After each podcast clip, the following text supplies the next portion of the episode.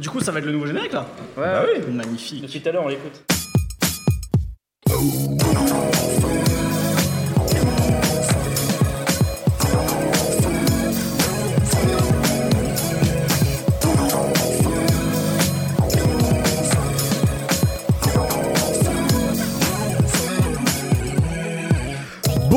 Bonsoir à tous, c'est Mehdi et je suis très heureux de vous retrouver pour une toute nouvelle saison de No Fun, la quatrième déjà. Un grand merci à Nodé et son beat Tyra Banks, extrait de son EP Atrasis, qui avait fait office de générique de l'émission ces trois dernières années. Mais puisqu'on est désormais champion du monde, on avait besoin d'un petit rafraîchissement. Un autre merci à Shkid, donc auteur de ce beat qui donne envie de rouler en 206 cabriolet sur les Champs-Élysées avec première consultation dans le poste. Une envie qui traduit un féroce besoin de prolonger l'été. La preuve avec l'émission du jour qui va nous voir revenir sur trois disques californiens qui ont rythmé ces derniers mois. Redemption, sorti par J-Rock le 15 juin dernier. Arlan and Alandra de Buddy, sorti le 20 juillet. Et enfin, Stay Dangerous de YG le 3 août. Avec moi, les habitués, Raphaël Dacruz, Salut Mehdi, salut tout le monde.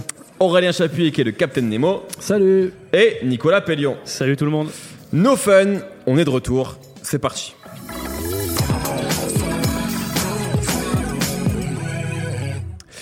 Et donc, c'est vraiment bien ce générique. Hein Il est vraiment bien. ah, c'est cool. Hein Excellent. Euh, on va on va commencer avec comme je le disais euh, bah voilà le premier album sorti en tout cas euh, de ces des trois disques qui vont faire être l'objet de l'émission aujourd'hui c'est l'album de J-Rock donc membre de TDI qui est un peu le membre historique de TDI hein, qui a sorti des albums avant Kendrick Lamar avant Schoolboy Q avant Absol etc etc euh, et qui a sûrement probablement en tout cas sorti son meilleur album avec Redemption on spoil direct Raphaël si vous suivez Raphaël sur les réseaux, il vous a sûrement saoulé avec Win, euh, qu'il a, qu'il a joué tout l'été. Mais indépendamment de ce morceau, qui était un petit peu le, bah, qui était le single euh, de l'album, euh, qu'est-ce que t'as pensé de ce nouvel album de J-Rock?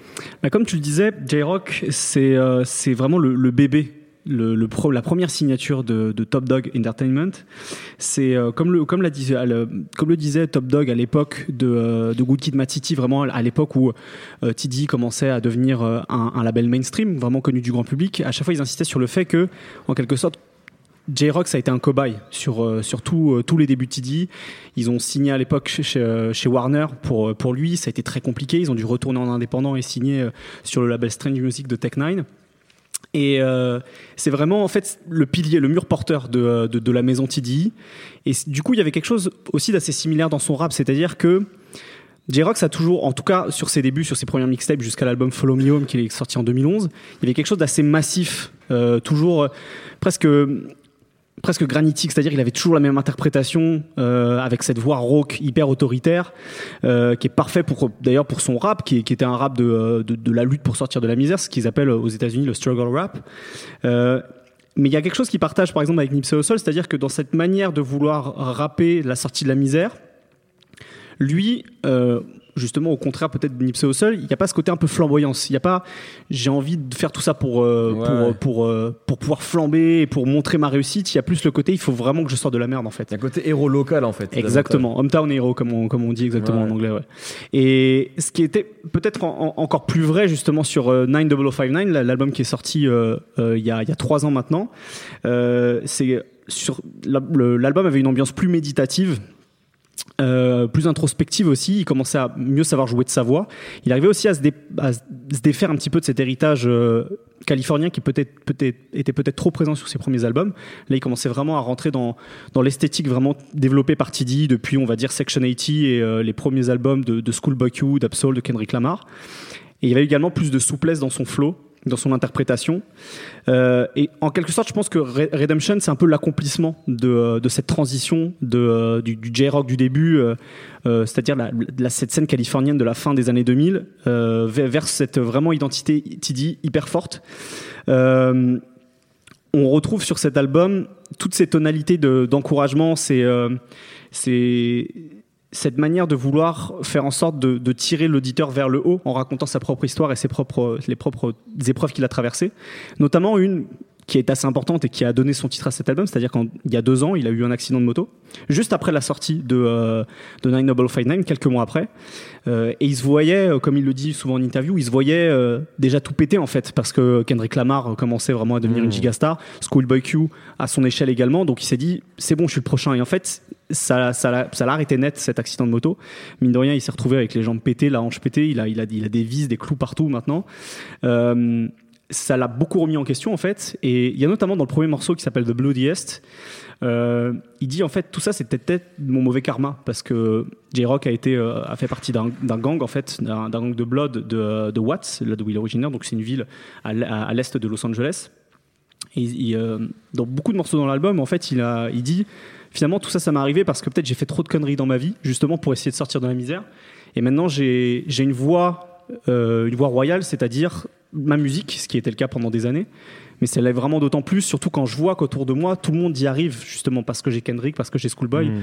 Il y, a, il y a un moment où il dit euh, Je gagne parce que eux gagnent, en fait. Je sais plus dans quel morceau c'est exactement, c'est en, en toute fin de l'album où, il- où il raconte ça. Et il y a beaucoup de ça dans l'album. Il y a, il y a ce genre de, de petites victoires à la fois individuelles et collectives qui, qui, euh, qui, qui parsèment l'album. Et euh, ce, qui est, ce qui est hyper cool dans sa manière de, de, de, de vouloir faire de son expérience individuelle quelque chose qu'il partage, quelque chose qui le tire vers le haut, mais qui tire aussi euh, ses auditeurs vers le haut, c'est musicalement, c'est aussi un album beaucoup plus enlevé que les précédents, notamment Nine Double Five Nine. Comme je disais, c'est un, un album assez méditatif dans l'ambiance. Et euh, ce qui est intéressant et ce qui est cool dans, sa manière de, euh, de, vouloir justement tirer vers le haut et de, de faire quelque chose d'un peu plus positif, c'est finalement cette esthétique musicale qui est très tidy, donc de, de, de capter le, le truc du moment dans le rap à un, à un instant T. Donc là, on a des beats très trap, mais euh, avec donc cette esthétique tidy qui est d'a- d'aller chercher des, des samples un peu, un peu hétéroclites qui viennent d'un peu partout, euh, de les déformer et en même temps euh, d'avoir toujours cette, cette musicalité. Et d'ailleurs, ça se ressent beaucoup aussi dans, dans la manière d'interpréter de, de J-Rock. Il a un flow beaucoup plus souple qu'avant. Il joue beaucoup plus avec sa voix, il monte dans les aigus, euh, et puis c'est son flow aussi, son flow qui est assez remarquable. C'est- moins du. Moi, j'ai j'ai toujours aimé J-Rock. Moi Moi, je dis aussi. ça avec beaucoup. Même Follow Me Home, moi, c'est un disque que j'aime vraiment beaucoup. Mais c'est vrai que c'est peut-être moins du rap basique, élémentaire, comme J-Rock pouvait en faire. Et d'ailleurs, moi, souvent, beaucoup de gens nous disaient, enfin, une partie en tout cas du public disait J-Rock, moi, c'est celui que je préfère dans TD, parce que c'est le moins compliqué, Ouais. euh, le moins un, intello. C'est vrai qu'il est tout. Enfin, en tout cas, Kendrick et Absol peuvent avoir ces travers-là, en tout cas pour ceux qui n'aiment pas ce type-là. Et, et je trouve que J-Rock, plus ça va, et plus il effectivement, il fait évoluer sa formule en tout cas. Il la complexifie un petit peu, mais tout en gardant effectivement cet ADN très californien et très simple, mais un peu moins que dans le passé où on était vraiment sur euh, ben, de la West Coast la plus basique en tout cas. Et c'est vrai que ça, ça c'est vachement évolué, je trouve, sur cet album-là. Bah, c'est celui qui est toujours le plus collé au, au, bitu- au bitume en quelque Ouais. sorte, J-Rock. Si, si Schoolboy Q, il est beaucoup dans des, euh, dans des, dans des délires euh, un peu paranoïaques où il va chercher euh, justement à s'échapper de tout ça par, euh, par les psychotropes. Absol, lui, il est dans des espèces de délires complotistes, etc. Pareil, toujours un petit peu sous drogue. Kendrick, lui, pour le coup, il a complètement intellectualisé la chose, il conceptualise énormément, il prend énormément d'auteur. On a toujours l'impression que Kendrick, euh, il rappe au-dessus de son propre corps en quelque sorte. Mm. Lui, J-Rock, il a toujours les, pieds, les, pieds, les Ouais. pieds sur terre. Et effectivement, même si. euh, alors, je dirais pas qu'il a complexifié, je dirais, je dirais simplement que. euh, il a un petit. Il, il a un petit il a tout simplement revu sa formule, en fait, comme je le disais. Voilà, il, aussi dans sa manière de rapper, finalement. Parce que du coup, il agence ses mots différemment. Il, euh, parfois, il, euh, il simplifie effectivement dans, dans, ses textes, en fait, qui sont moins denses, peut-être. Mais, euh, c'est surtout, voilà, ce que, j'aime beaucoup, c'est la manière dont il, a complètement changé son interprétation, surtout. Qui dynamise en fait finalement tout, ça parce qu'il pouvait avoir un truc très monotone parfois J-Rock ce qui est beaucoup moins le cas à mon sens dans cet album et pour moi ce qui est très cool aussi et je crois que c'est Schkid qui nous disait ça dans, un des no fun qu'on a enregistré à Rock en du, lors de notre summer tour Il- on parlait d'agencement de l'album je sais plus sur quel album exactement Bah, sur Nicki Minaj et sur Travis, Travis Scott, Scott. justement, il les mettait en opposition. Et là, pour le coup, je trouve que c'est un album qui est très bien agencé. Euh, autant de Nine Double Fight Nine, parfois on avait des, des, des, des, des tracks en fait où tu avais deux morceaux, où tu avais un début de morceau et un autre morceau qui suivait. On avait l'impression que parfois il savait pas quoi faire en fait de tous les morceaux qu'il avait enregistrés, qu'il voulait en mettre des bouts par-ci par-là. Ce qui pouvait être cool, ça, ça surprenait parfois l'auditeur, mais ça donnait euh, des, des morceaux un peu, euh, un peu bâclés en quelque sorte. Là, tous les morceaux sont complets. Ils sont tous anglais. Il y a vraiment à chaque fois des, euh, choix thématiques.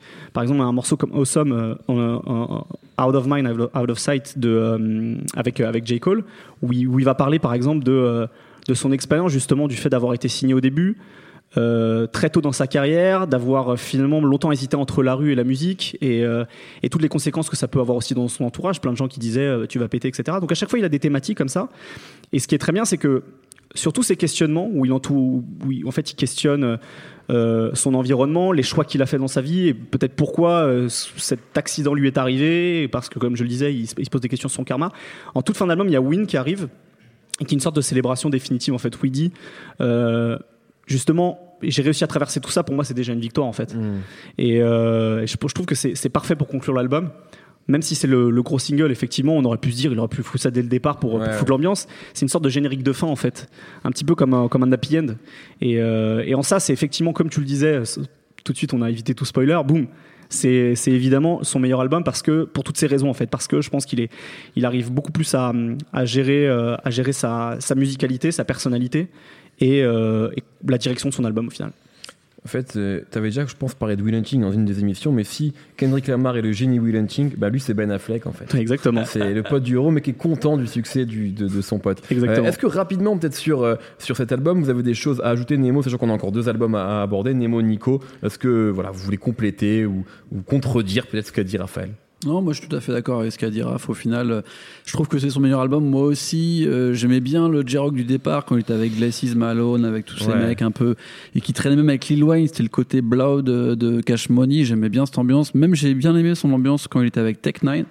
Et après, je l'ai perdu chez Teddy. Je trouve que justement, ils avaient voulu le rendre un peu trop euh, intello et je trouvais qu'il rentrait pas dans le moule. Il y avait un côté un peu trop brutal chez lui que ça allait pas. Et sur cet album, euh, je trouve qu'il a bien réussi justement, comme tu dis, à faire le mélange entre tout ça, tout en gardant son ADN. C'est plus intelligent, on retrouve plus les morceaux que j'avais aimé au départ sur son premier album. Euh, je crois Back euh, quelque chose. C'est toi qui sais. Son premier album, Follow Me Home. Ah, Follow Me Home, pardon. Ouais, euh, où il y avait des morceaux comme ça qui étaient très euh, get get, euh, j'aimais bien. Et je trouve que je retrouve cette ambiance-là et avec l'ambiance Tidy dedans. Donc, non, très bien résumé par Raph, il n'y a pas grand-chose à rajouter. Euh, bah, un peu dans le même sens, dans le même sens que mes collègues. Hein. Euh, en fait, c'est vrai que comme disait Raph, euh, il a été l'artiste sur lequel ils ont construit Tidy et grâce à qui ils sont passés de l'indépendance au, au budget de Major. Et c'est vrai que ce parcours, on le ressent aussi dans le disque, dans le sens où aujourd'hui, il a accès au même budget, presque même budget que ses collègues, mmh. mais euh, il, a, il, il, ça garde un côté indépendant. Ouais, euh, dans vrai. la façon de faire. Moi, tu parlais, tu parlais de Ben Affleck il y a deux secondes, ça me fait penser un peu à ces films où, d'un seul coup, par exemple, quand Casey Affleck fait un, fi fait un film, il a ce côté un peu indépendant, mais comme il a le réseau de son frère, il y a les méga stars dedans. Ouais, ouais. et bah, l'album de J-Rock, euh, ça aurait pu être un disque de gangsta rap indé, mais dessus, il y a Future, J. Cole, etc. Et, euh, Jeremiah. Jeremiah, donc des méga stars. Et pourtant, ça, ça fait pas, euh, ça, ça, ça, fait pas euh, verru mmh. sur un disque indé, quoi. C'est bien fait. Même J. Cole, qui est un, un rappeur que j'apprécie pas particulièrement, je trouve que bien, de contrebalancer, moi c'est mon morceau préféré de, de l'album Monsieur avec J. Cole, euh, c'est, euh, je trouve que J. Cole qui a ce côté qui peut être un peu euh, donneur de leçons, un peu des fois, comme il est un peu maladroit, on a l'impression qu'il parle de choses qu'il connaît pas. Là, de, de, le voir contrebalancer avec le côté très terre à terre de J-Rock, ça fonctionne parfaitement. Euh, et inversement avec Future euh, qui devient une caricature de lui-même avec le, le, couplet de King's Dead que tout le monde connaît mmh. parce qu'il était déjà sur euh, la BO de Black Panther mmh. bah pareil euh, ça fait on dirait que c'est un caméo dans un film tu vois mmh. genre et ça je trouve c'est vraiment bien fait sur ce disque là après s'il si, y a quand même des bémols à, à, à faire tu parlais des, des, jeux de voix de J-Rock qui, qui arrivent là notamment quand sa voix devient un peu plus aiguë moi ça me gêne un peu okay. ça gratte le premier morceau, je crois, c'est euh, The Bloodiest. The Bloodiest. Ouais. En fait, dès, dès qu'il force un peu, c'est vrai que ça devient très aigu. Et je trouve qu'on le reconnaît moins et ça, me, ça mérite un peu l'oreille. Et il y a un morceau dont j'aime pas du tout la prod, c'est celle où il y a des trucs un peu, des bruits de jeux vidéo. Là, c'est IS. IS, IS Styles, ouais. Pour moi, c'est le défaut, en fait, euh, de ce disque-là. Euh, je trouve que justement, tu te parlais de que les morceaux s'enchaînent bien. Je trouve que celui-là me sort un peu du disque, en fait. Ça n'a rien à voir avec le reste. J'ai l'impression que c'est une prod que Tim Ballon aurait pu faire il y a il y a quelques années, à l'époque où il était un peu à court d'idées, euh, genre quand il faisait AO Technology avec 50 Cent, d'un seul coup ils sont fait des jeux vidéo, c'était pas très bien fait, je trouvais. Ça me fait penser un peu à ça. Et pour moi, ce morceau, il a rien à faire là, en fait. Très bien. Cool. En tout cas, c'était donc vos avis sur J-Rock et on est quand même d'accord sur le fait qu'il a sorti un, un, un, bon album, un très bon album, un bel album d'été. Et on va enchaîner avec celui de Buddy. Quelle virgule incroyable. Euh, également, évidemment, composé par Skid. On enchaîne donc avec Buddy. Pour parler de Buddy, qui d'autre que Nemo qui, euh, je suis persuadé, je, je, mets ma main à couper et je la mets rarement à couper, euh, que tu es le premier journaliste français à avoir parlé de Buddy au monde, peut-être même au monde, ce qui nous parle de lui depuis des années. Et il y croit dur comme fer. Ah, Euh, il a jamais finalement encore percé, en tout cas, peut-être que c'est pas trop tard, mais c'est vrai que cet album-là, il s'est quand même passé ce qui c'était c'était peut-être pas, ce qui, ce qui ne s'était, pardon, pas encore passé avec lui dans le justement, c'est qu'il y a quelque chose justement autour de lui, on en a davantage parlé. Faut quand même dire que c'est un des énièmes albums de cette année écoulée avec Ty Dolla Sign. Ah, ça, il et est partout. ça, il est partout. Mm. Euh, Qu'est-ce que t'as pensé de ce, de ce disque-là? Bah ouais, comme tu disais, Buddy, c'est un mec que je suis beaucoup. Euh, c'est vrai que la première fois que j'en ai parlé dans une émission, je me rappelle, j'en ai parlé en même temps que Boogie. Et on disait Buddy et Boogie, on n'arrive Alors, pas à savoir on va lequel. le dire, c'est pour une émission qui n'a jamais été diffusée. C'est vrai. Un, un pilote d'une émission à l'époque qu'on avait fait tous les, tous les trois. C'est euh, marrant de voir que maintenant Boogie est en train de bosser son vrai premier album solo et qu'il est signé chez Eminem quand même, donc il a eu son parcours aussi. Ce qui Et que, signifie que ça euh, ne sortira pas. Oui, peut-être, peut-être. Mais il a quand même des gros singles qui commencent à tourner et ses vidéos commencent à prendre par rapport au début où j'en parlais. Et euh, Buddy, à l'époque, quand on en parlait, c'était à propos de son premier album avorté avec euh, Pharrell. Et ce que j'ai justement trouvé intéressant avec euh, ce premier vrai album de, de Buddy, qui met du temps à arriver, en fait, euh, presque 4 ans, 5 ans depuis sa signature, euh, et qui, est donc avorté, c'est qu'il a vraiment pris le temps euh, de, vraiment mûrir, on va dire. C'est un mec qui a 23 ans, il a été signé à 15 ans par Pharrell, il lui avait fait sortir un album presque à ses 17-18 ans, donc autant dire euh, c'était vraiment un, un minot. Et là, je trouve que il y a vraiment un truc. Enfin, pour moi, il y a deux facteurs vraiment dans la musique de Buddy tel qu'il a fait en 2018. C'est d'arriver à rendre quelque chose de très local, euh, hyper uni- un- universel en fait, et euh, d'arriver à faire de la musique sur la patience un peu, et sur euh, un peu prendre deux trois pas de recul et réfléchir un peu à ce qui se passe. C'est-à-dire qu'il va prendre des, moments de vie euh, normaux, par exemple le, clip de Shine, le morceau Shine qui termine l'album, qui existe depuis presque un an et demi déjà. Déjà, il va attendre que le, morceau mûrisse pour le mettre dans cet album à la fin.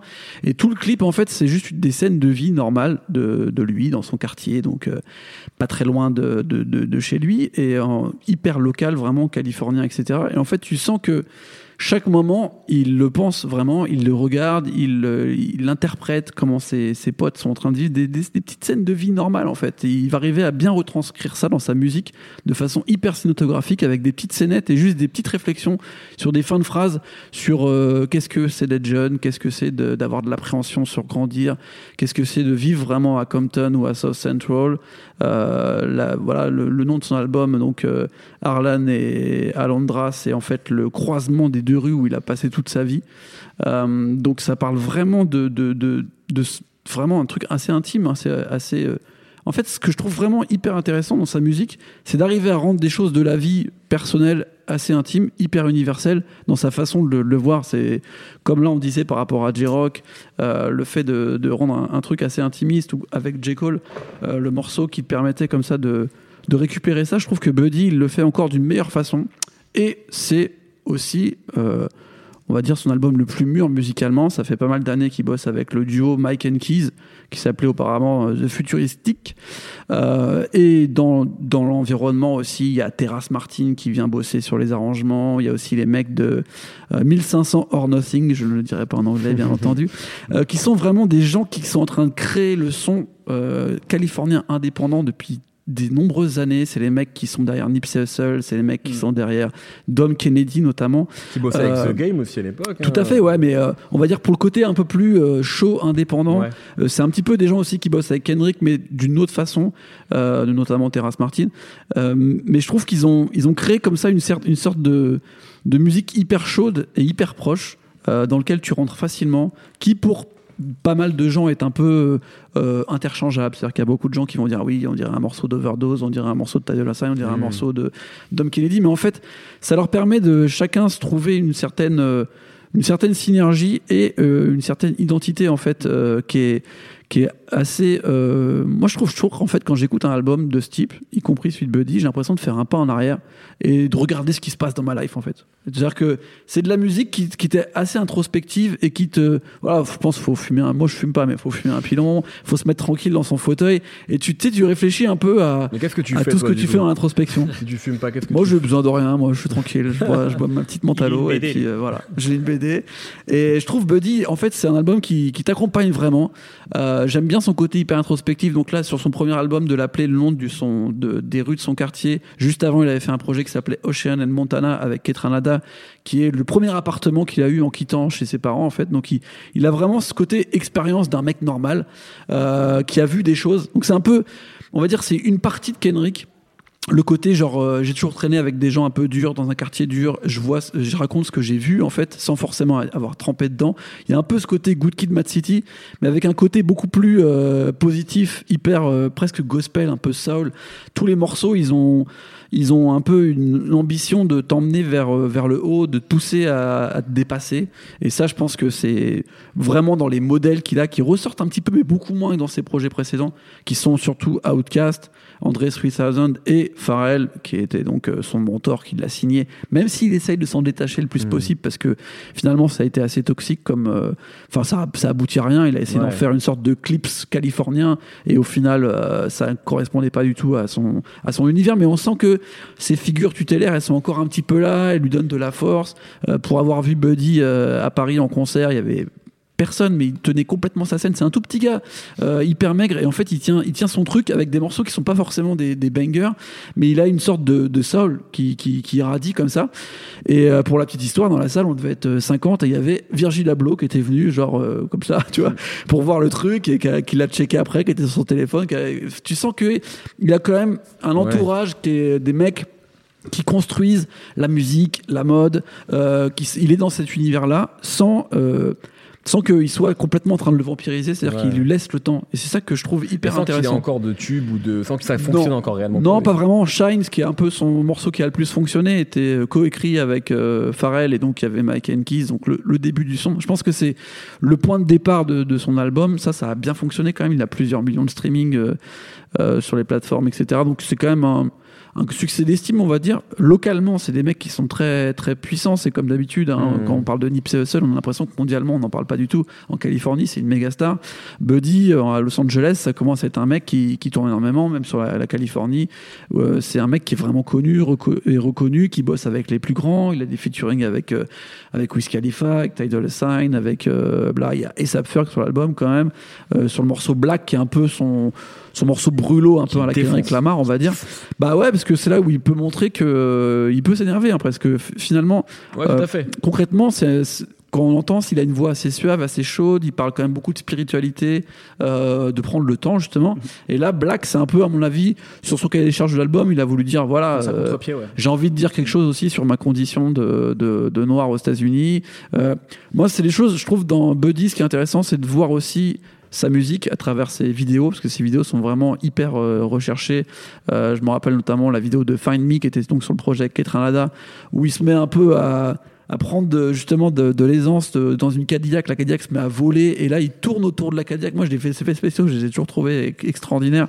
Alors que, bon, c'est sans plus, mais tu ressens tout de suite, euh, visuellement, ce qu'il veut, l'image et en fait la, façon dont il veut faire passer sa musique, Buddy. Et je trouve qu'à 23 ans, avec euh, vraiment euh, l'envie de d'avoir des, des projets espacés dans le temps, avec euh, des buts précis et avec une écriture assez assez forte, euh, ça, ça ça présage en fait que du bon pour lui. Là, c'est un premier album que je trouve hyper réussi, autant musicalement qu'au niveau des thèmes. Euh, Il n'y a pas de morceaux en trop. Euh, comme tu as dit, il y a Ty Dolla Sign sur le morceau, mais c'est pas un morceau Ty Dolla Sign genre single DJ Mustard. C'est vraiment un truc où voilà, Ty Dolla Sign, il est un peu hyper versatile. On peut l'utiliser un peu n'importe comment. Il y a aussi un morceau avec Khalid qui est, qui est, qui est super bien foutu. D'ailleurs, sur le morceau avec Tydo, il y a Ken James de Overdose qui fait le refrain de fin. Il est même pas annoncé tellement. On le voit juste dans, le- dans le clip de fin. C'est là que tu vois que c'est c'est une vibe, c'est une ambiance, c'est un truc, famille, je pense. c'est un truc mouvant en fait. euh, Et Buddy fait partie de, de, de cette, de cette énorme mouvance. Il y a tout ce côté avec Nipsey Hussle aussi qui est, qui est hyper intéressant qu'on retrouve pas sur l'album, mais ils sont hyper proches. Ils ont fait beaucoup de morceaux ensemble. Et euh, moi, à chaque fois que je l'entends, j'ai l'impression que je suis en train de, de vraiment de, rouler en, en Californie et d'être proche de ces mecs-là. Ils arrivent à rendre hyper euh, valable en fait euh, ce, côté-là. Et Buddy, c'est un peu le côté petit frère avec euh, de la musique euh, très chaude de, tout cet univers, de cette ramification euh, que moi je trouve vraiment hyper intéressant.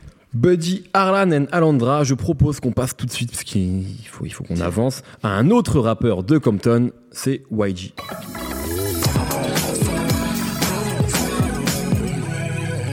Oh la virgule Oh Parfait, là. parfait. Euh, alors le troisième album en major de YG, Stay Dangerous, après My Crazy Life, après Still Brazy qui étaient des succès d'estime, des succès publics, qui tous les deux ont eu des tubes, surtout My Crazy Life euh, qui était vraiment un énorme carton. Euh, Stay Dangerous qui est arrivé donc début août. Nico, euh, qu'as-tu pensé de ce, disque-là, sachant que Still Brazy, euh, on en avait déjà parlé à l'époque, donnait d'autres possibilités, notamment un YG un peu plus politisé sur la fin de l'album, etc. ouais, ouais. Qu'est-ce qui reste de tout ça? Qu'est-ce que tu as pensé de cette nouvelle livraison? Bah, c'est vrai que quand on arrive à ce, à ce cap de, auquel est YG, c'est-à-dire d'arriver à faire son troisième disque après deux disques qui ont été euh, des succès euh, critiques, c'est compliqué. Parce que surtout, c'était, comme tu le dis, très différent pour les deux. Euh, My Crazy Life, en gros, euh, euh, ce qui était intéressant, c'est qu'il donnait l'impression de vouloir faire euh, du gangsta bounce, donc du rap de Louisiane, mais avec euh, les, outils qu'il avait à sa disposition, c'est-à-dire la culture et les sons californiens. Donc il, avait vraiment presque créé un son hybride qui était un peu genre Manifresh mais avec des sirènes G-Funk et c'était euh, à la fois hyper festif et en même temps euh, il y avait ce concept où tu étais sur les rails avec lui pour le faire dans la journée donc c'était vraiment un album Ouais. qui était hyper prenant et euh, ce qui était très fort c'est que pour le deuxième donc euh, Still Brazy euh, a priori inspiré par sa vie privée et par ce qui lui est arrivé à l'époque, c'est devenu beaucoup plus sombre. Et, euh, et surtout, il s'était débarrassé euh, bah, de tout ce truc un peu louisianais pour devenir radicalement californien en fait. Il s'était débarrassé en fait de DJ Mustard qui avait produit euh, essentiellement le premier, et c'était devenu euh, vraiment un disque euh, de gangsta rap californien euh, comme on l'entend dans les années 90, et avec ce dernier quart d'heure où vraiment il s'était politisé où euh, bah, il parlait de violence policière, il insultait Donald Trump nommément, Mhm. et je pense que c'est important que- de, de, de s'en rappeler de ça, qu'à l'époque il le faisait nommément. Et aussi même, il y avait même des trucs un peu de, de conscience de classe, entre guillemets, il disait voilà, faut faire la paix entre nous, parce que l'ennemi, c'est, il est pas de notre côté, mais il est en face. Il y avait un truc vraiment de, de proto-politique, en fait, dans, dans- à la fin de l'album.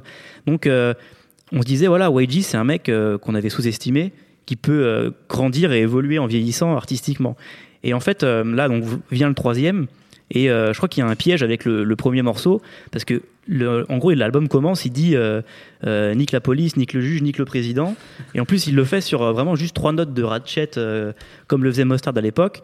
Et au départ, ça commence. Moi, je me, je me suis dit, putain, Chambé, ça va être en gros la synthèse des deux premiers, Ouais. L'intro est mortelle, le Ten Time. Et t'es, pris dedans, puis assez vite, en fait, tu te rends compte que plus que la synthèse, c'est presque plus l'aseptisation de toutes les formules d'avant.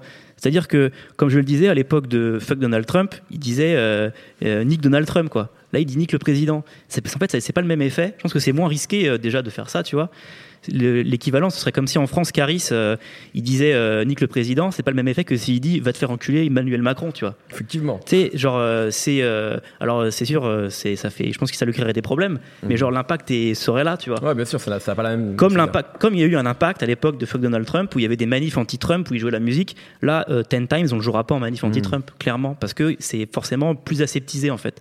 Et, et du coup, ça se ressent aussi du côté production sur ces morceaux-là où euh, je trouve que Mustard a vraiment épuré euh, donc sa recette Ratchet musique euh, dans le sens où euh, c'est vraiment unique, souvent uniquement ses synthés avec euh, les rythmiques de Jerk, complètement libéré de tous les arrangements qu'il pouvait y avoir sur My Crazy Life, notamment tout ce qui était euh, récupération de lignes de basse un peu classiques de la West Coast qu'on avait déjà entendu chez Dre, chez euh, Conscious Daughter ou euh, les, euh, les potes de Snoop, etc. Enfin que tout le monde reconnaissait un peu, euh, des fois de manière un peu inconsciente, mais qui donnait un peu de l'épaisseur à sa musique. Là, c'est tellement réduit euh, au strict minimum qu'en fait, je me suis rendu compte en écoutant cet album-là que euh, à l'époque, Mustard filait pas les mêmes prods à YG qu'aux autres. Et en fait, la prod de, de Ten Times ou de Two Cookie, en fait, c'est des prods qui filent à Taiga. Et moi, ces morceaux-là, ça me fait penser à des morceaux de Taiga, en fait, qui sont pas mauvais, mais qui sont clairement trois niveaux en dessous, en fait. C'est beaucoup plus simple. Surtout que maintenant, Taiga, il fait taste et c'est mieux. Bah, tubes, en fait, j'ose pas le dire, mais presque, tu vois. Et, euh, et, et ça, c'est clairement en fait une déception de se dire que, contrairement aux deux premiers, il manque quelque chose. Il manque euh, bah, cet, cet équilibre entre fête et nostalgie, et même ce côté. Il avait commencé à évoluer vers un truc un peu, il s'était un peu épaissi, un peu radicalisé, donc c'était, c'était, c'était de mieux en mieux en fait. Et là, il perd tout ça, donc il y a un vide. Et l'impression que ça fait en l'écoutant, c'est qu'il essaye de, de le combler ce vide lui-même en fait, en, en voulant rapper davantage, Mm. en, en- en accélérant ses flows, en surjouant son interprétation, En surjouant l'attitude aussi. l'attitude, Euh, en caricaturant les voilà, textes aussi. Les, les textes, même dans la manière dont il se présente, les looks, etc. Enfin, Ah ouais, même à l'extérieur Il de en l'album. fait beaucoup. Il quoi. en fait des caisses. Alors c'est vrai que ça peut donner un côté cartoon qui peut être Ouais. euh, une- un parti pris qui peut être intéressant, mais malheureusement, je trouve que ça fait ressortir euh, ses défauts d'interprète que tout le monde connaissait, mais qui étaient un peu invisibilisés par euh, tout, euh, tout l'enrobage qu'il y avait sur ses disques. Et, euh, et là, tout bêtement, il y a des morceaux où on a l'impression qu'il veut faire un peu les trucs un peu moléculaires à la Playboy Carty et ça devient complètement apathique. Il y a des fois, il, sort les triplets de flow à l'amigos. Et genre, on dirait qu'il va s'en mêler la langue dans les caisses claires, il, ça va trop vite pour lui, il sait pas quoi faire. Et, euh, et je trouve ça dommage en fait. Après, euh, forcément, il y a un moment où tu peux pas te renouveler à l'infini, mais euh, le fait de vouloir, on a un truc qui, en fait, qui court après l'époque et qui court après Atlanta en fait, parce que les, trucs qui l'inspirent aujourd'hui, c'est Playboy Carty et Migos. Et à mon avis, quitte à, à- à stagner avec ce disque-là, il aurait mieux, mieux fait de, de continuer à creuser le début de sillon qu'il avait avec, avec Steel Brazy, c'est-à-dire euh, un peu plus politique, un peu plus personnel. Surtout qu'il y a des morceaux où il le fait en fait sur l'album, et pour moi c'est les meilleurs. Euh, ceux, où, il- ceux où vraiment il est plus radicalement californien, où il parle de lui. Et en fait, c'est encore une fois, c'est le dernier quart d'heure en fait de l'album, Mm. qui est, euh, bah, euh, si ça avait été un EP, euh, tu mets par exemple Soo Whoop, qui était un des premiers singles et qu'on retrouve au début de l'album, avec les 4 ou 5 derniers morceaux, t'as un excellent EP.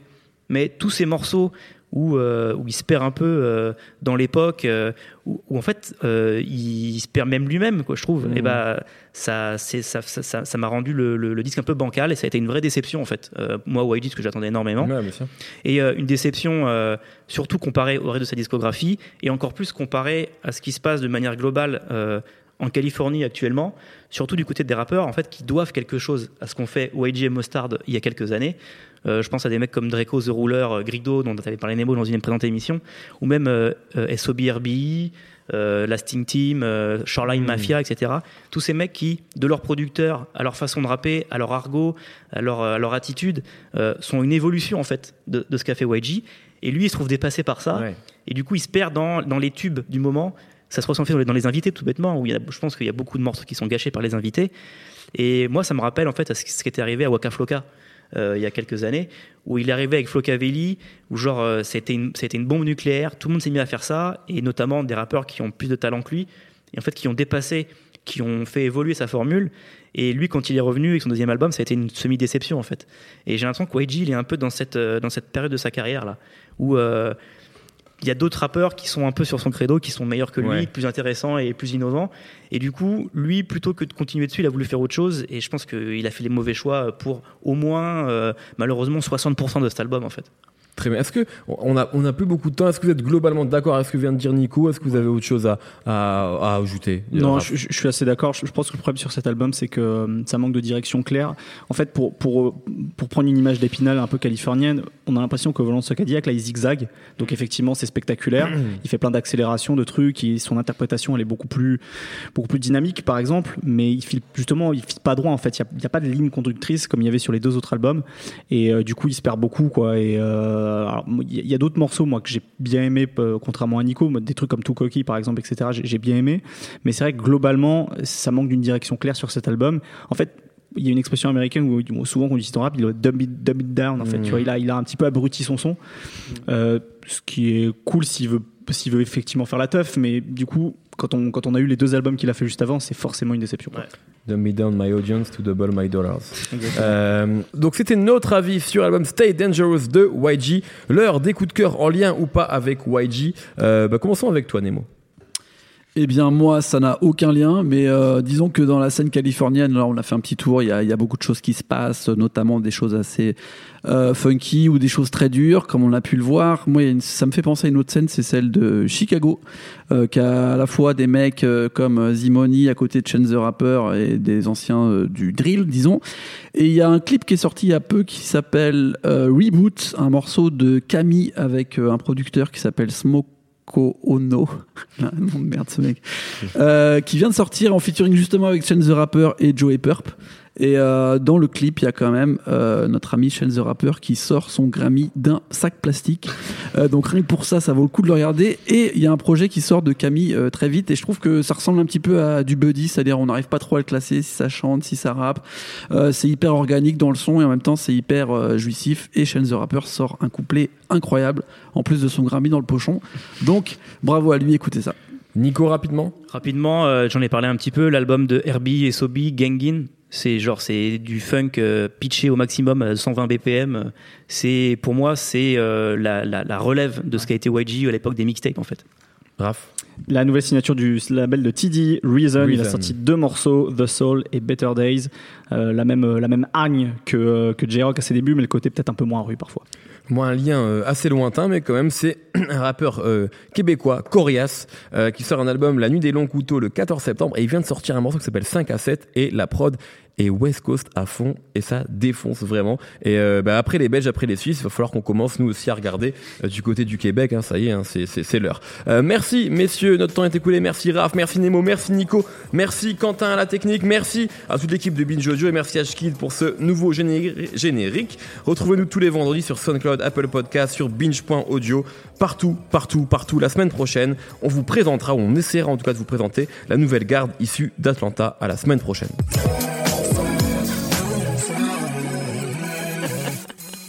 Binge.